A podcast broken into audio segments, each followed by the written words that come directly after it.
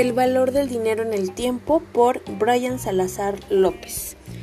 La expresión del valor del dinero en el tiempo significa que el dinero actual esté dado en, ya sea en dólares, en pesos, en euros, vale más o tiene un valor mayor que el que se recibirá en una fecha futura.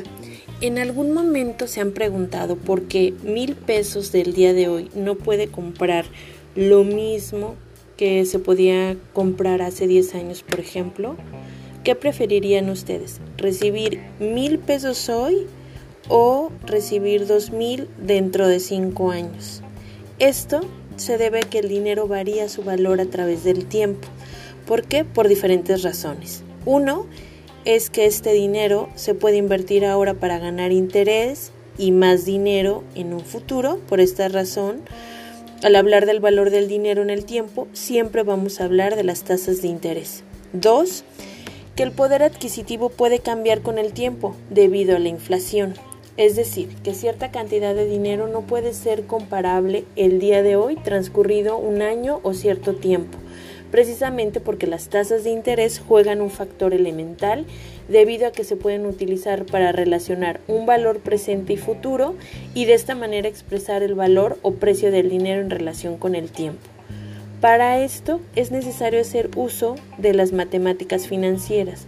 Por eso es súper importante que en esta eh, asignatura de consultoría financiera y que vamos a estar viendo unos justo en esta semana estos conceptos básicos de matemáticas financieras, eh, le pongamos especial cuidado.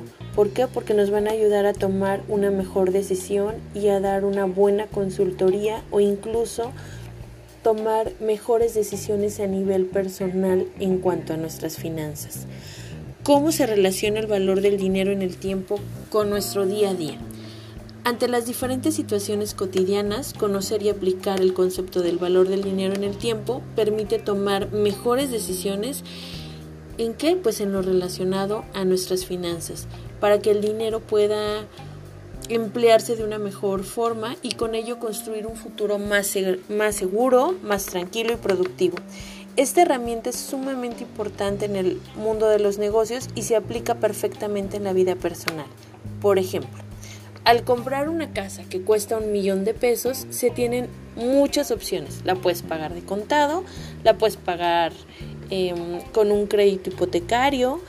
Eh, y en el crédito hipotecario pues puede ser, por ejemplo, un crédito bancario y cada banco ofrece diferentes tipos de tasas de interés o un crédito con el Infonavit o un crédito con el Fobiste entonces, al pagarla con cualquiera de las modalidades que estoy mencionando, que solo son algunas, o pagarla de contado o pedir prestado con algún familiar, eh, tienes que tener en cuenta que cuando la termines de estar pagando, si no la vas a pagar de contado, vas a estar eh, pagando algún tipo de interés y que la casa que hoy vale un millón de pesos, al término de pagarla, pues ya no va a costar un millón de pesos. Ahora va a tener un valor mucho mayor. En el caso de los de bienes y raíces, siempre incrementa el valor de la, de la propiedad.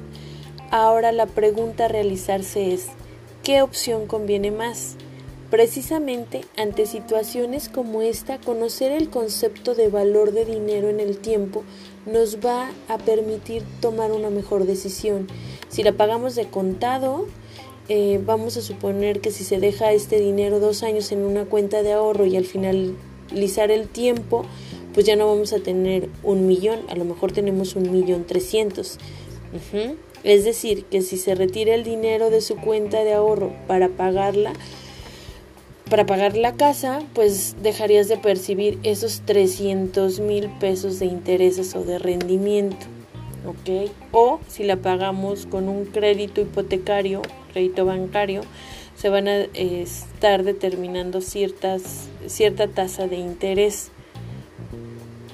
Pagarle en abonos, este, que sería algo sumamente raro, pero bueno, vamos a suponerlo, podría suceder también implicaría crear como un plan de abonos con algunas cuotas mensuales y esto eh, también incluiría una tasa de interés y no sabemos este pues de cuánto podría ser esta tasa, ¿no? Con este ejemplo lo que quiero llegar es que si tú tienes un millón de pesos para comprar una casa, tú puedes determinar o elegir la, lo que mejor te convenga, si la pagas de contado o si escoges este un crédito bancario y ese millón de pesos lo metes al banco para obtener cierto eh, gana, cierta ganancia o este o pagarla este a lo mejor el 50% de contado y el otro 50% lo puedes invertir y obtener rendimientos y así pagar las tasas de interés. Por esto es que el dinero tiene un valor diferente en el tiempo debido a que tiene un costo o una tasa de interés y es precisamente esto lo que hace que el dinero cambie su valor en el tiempo. Cada una de las opciones anteriores tiene implícito una tasa de interés que determina el costo del dinero, haciéndolo que éste cambie su valor en el tiempo. Pero ¿cómo obtener estas tasas de interés?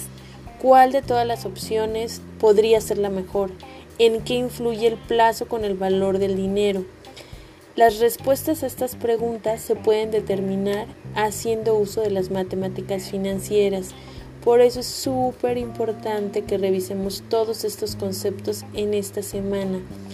Vamos a revisar el valor del dinero en el tiempo mediante el interés simple, interés compuesto, valor presente y futuro del dinero y las anualidades.